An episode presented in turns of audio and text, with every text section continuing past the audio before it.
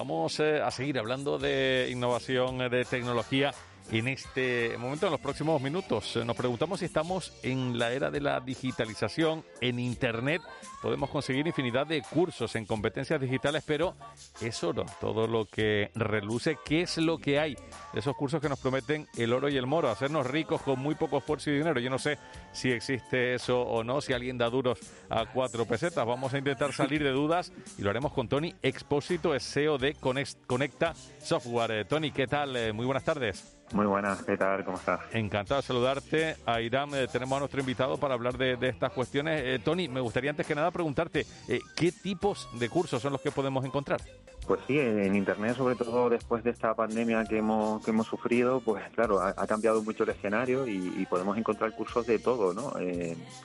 habían cursos previos a la pandemia, pero claro, al estarnos confinados en casa y con esa posibilidad de aprovechar el tiempo, eh, pues todas las academias se han, digamos, eh, visto forzadas a pasarse al modelo online, ¿no? Entonces podemos encontrar cursos desde tocar guitarra hasta aprender a dirigir negocios, ¿no? Eh, hay de todo. Y tanto que, lo hay, Eran. Sí, sí, y claro, como, como bien decía Víctor, hay ahí cursos que, que prometen cosas que no sé yo si uno se puede fiar. ¿De, de, qué cursos debemos desconfiar? El, el tema, eh, es que, claro, siempre, siempre se ha podido optar por un, por un modelo de formación a distancia, ¿no? Eh, eh, cualquier disciplina prácticamente se puede enseñar en ese formato. El, el tema es que han surgido, y yo creo que los cursos que tenemos que tener mucho, mucho cuidado, ¿no? Han surgido mm, cursos que más bien te enseñan formas de cambiar la vida, de cambiar de montar un negocio de forma fácil. Yo creo que todos hemos sufrido en YouTube eh, un anuncio de alguien que dice que cambies tu vida, que, que, que, independencia económica esto ya no son cursos, esto, esto mm, se parece casi más a un tema sectario, diríamos casi, ¿no? Y, tenemos que tener mucho, mucho cuidado en ese tipo de, mensajes, ¿no? Porque no te enseñan una habilidad, eh, te, dan realmente una aspiración que es muy difícil que, te la puedan garantizar, ¿no? Y tanto que, que sí. ¿Cuál es la formación, Tony, que sí que merece eh, eh, la pena contratar, seguir, hacer? ¿Cuál sería esa, esa formación que sí que vale la pena? Pues fíjate que, mira, Financial eh, Times, por ejemplo, ha sacado hace muy poco un, informe en el que habla de que las empresas que antes de pandemia gastaban un dinero muy limitado, digamos, a, los puestos directivos en formación, con, con, la facilidad de obtener formaciones online más económicas que la presencial, ¿no? Que pagaban a sus directivos, pues han, eh, han expandido, han, han extendido esa formación a toda la empresa o a mucha más área de la empresa. O sea que, en cierto sentido, democratiza la, formación, ¿no? este, este modelo online. ¿Y, y qué, vale la pena? Sobre todo, fíjate que mm, eh, todo lo que tenga que ver con las áreas relacionadas con el marketing, pero técnico, ¿vale? Lo que es el Martech, ¿no? Que, se llama, pues mm, van a tener mucha, digamos que los directivos van a poner eh, mucha mucha fe y, mucha confianza en que los líderes de la parte del marketing en la empresa lideren la transformación digital, ¿no?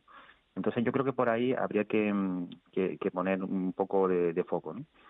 Entonces, eso, Tony, de, hacernos ricos eh, eh, en poco tiempo y con poco dinero, eh, eso no ocurre. O sea. Airam, lo siento. No me digas, Tony, me estás hundiendo. Yo uno. sí, además hay algunas algunas frases así que, que mm, esto de fácil, rápido y seguro, ¿no? Cuando cuando alguien te dice que montar un negocio es fácil, rápido y seguro, eh, lo único que, tienes que asumir cuando montas un negocio es que hay riesgo, ¿no? Entonces, eh, fácil y rápido, pues seguro que no es completo, ¿no? O sea, hay algunas frases que es que son de saltar la alarma, ¿no? Si te prometen algo algo así, o, o, por ejemplo, independencia económica, este tipo de palabras, ¿no? Eh, alcanzar la libertad, despedir a tu jefe, ese tipo de cosas, eh, alerta, alerta roja, ¿no? Yo me iría, por ejemplo, a, por ejemplo, instituciones, ¿no? Si, si yo, por, ejemplo, me quiero fiar de un curso, pues que me voy a una institución académica o me voy a una institución pública tipo una cámara de comercio, me voy a, entidades que ya tengan un recorrido previo a, esta oportunidad, ¿no? Claro, eso sería, eh, pues, eh, el principal eh, reclamo y, la principal recomendación. Eh, te quiero preguntar también, Tony, por otra cuestión. Eh, se habla mucho de los nativos digitales. ¿Qué es eso? ¿Qué es ese mito de los nativos digitales? Sí, también, también hay que tener mucho, mucho cuidado con esto porque a veces el mensaje de fácil y rápido viene también acompañado de tú no ves que tu hijo de 12 años, de 10 años, que nació con un iPhone, ¿no? Casi en la mano, ¿no? Eh, ya, ya es nativo digital. Una cosa es que seas nativo digital y otra cosa es que tengas habilidades digitales para trabajar con la información, ¿no? Y esto viene muy relacionado con que hace 10, 15 años la informática que teníamos en casa era muy mala comparada con la que estábamos en la oficina, ¿no? Y sin embargo, hoy en día tú analizas y dices, bueno, es que en la oficina lo que tengo son cacharros comparado con lo que tengo en casa, ¿no? Tengo una Smart TV, tengo una rumba pasando con inteligencia artificial recogiendo el suelo, eh, tengo un smartphone del que desde el que pongo la música o tengo una Alexa, ¿no? O sea, la tecnología que tenemos en casa realmente es más potente que nunca. Lo que pasa es que esa tecnología normalmente la usamos para eh, el tiempo de ocio, no, no la usamos para habilidades digitales de, trabajo, ¿no? que pueden ser, por ejemplo, analizar información, trabajar en grupo, eh, comparar, eh, por ejemplo, analizar la competencia. O sea, esas habilidades digitales no vienen porque tú sepas subir una foto a Instagram, ¿no? Y a veces confundimos una cosa con la otra. Eso, eso es realmente peligroso porque te dicen, es tan fácil que lo puedes hacer desde el móvil. Claro, eh, pero, pero ¿qué puedes hacer desde el móvil? Claro, eh, Airam. Claro, entrando en ese mundillo también eh, para el desarrollo de, software, eh, ¿el low code es una buena opción o, cómo lo ves tú?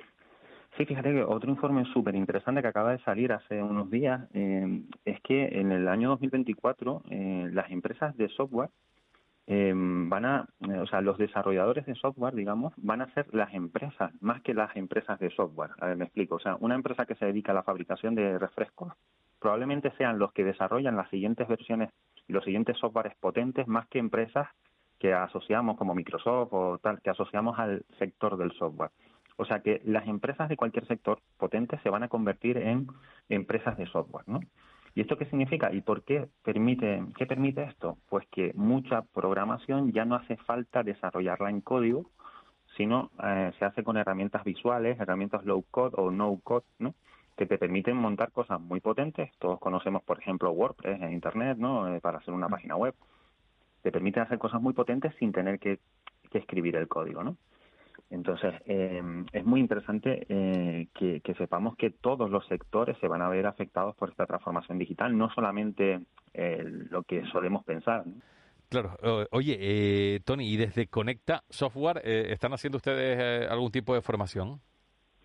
Sí, nosotros nosotros estamos ahora mismo inmersos en varios en varios programas de formación impulsados sobre todo por la Cámara de Comercio de Tenerife. Les invito a que a que entren en la página de, la, de la web de la Cámara y, son webinarios que la, mayoría te, te, permiten llevarlos también incluso a tu ritmo con, la documentación en la plataforma.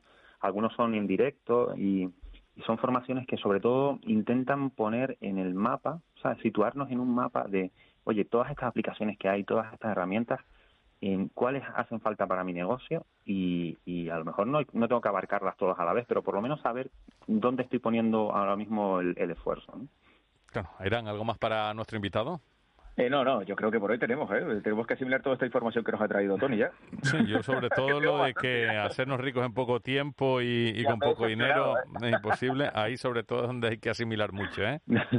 Lo, imaginaba, lo imaginaba de todas formas, ¿eh? y también eso de aprender inglés también muy rápido. Eso de, todavía, el inglés se enseña mal, también se dice mucho. Sí, aprende inglés en una semana, sí. No hablo español, voy a hablar inglés. Inglés del Burger King. Exacto, como mucho.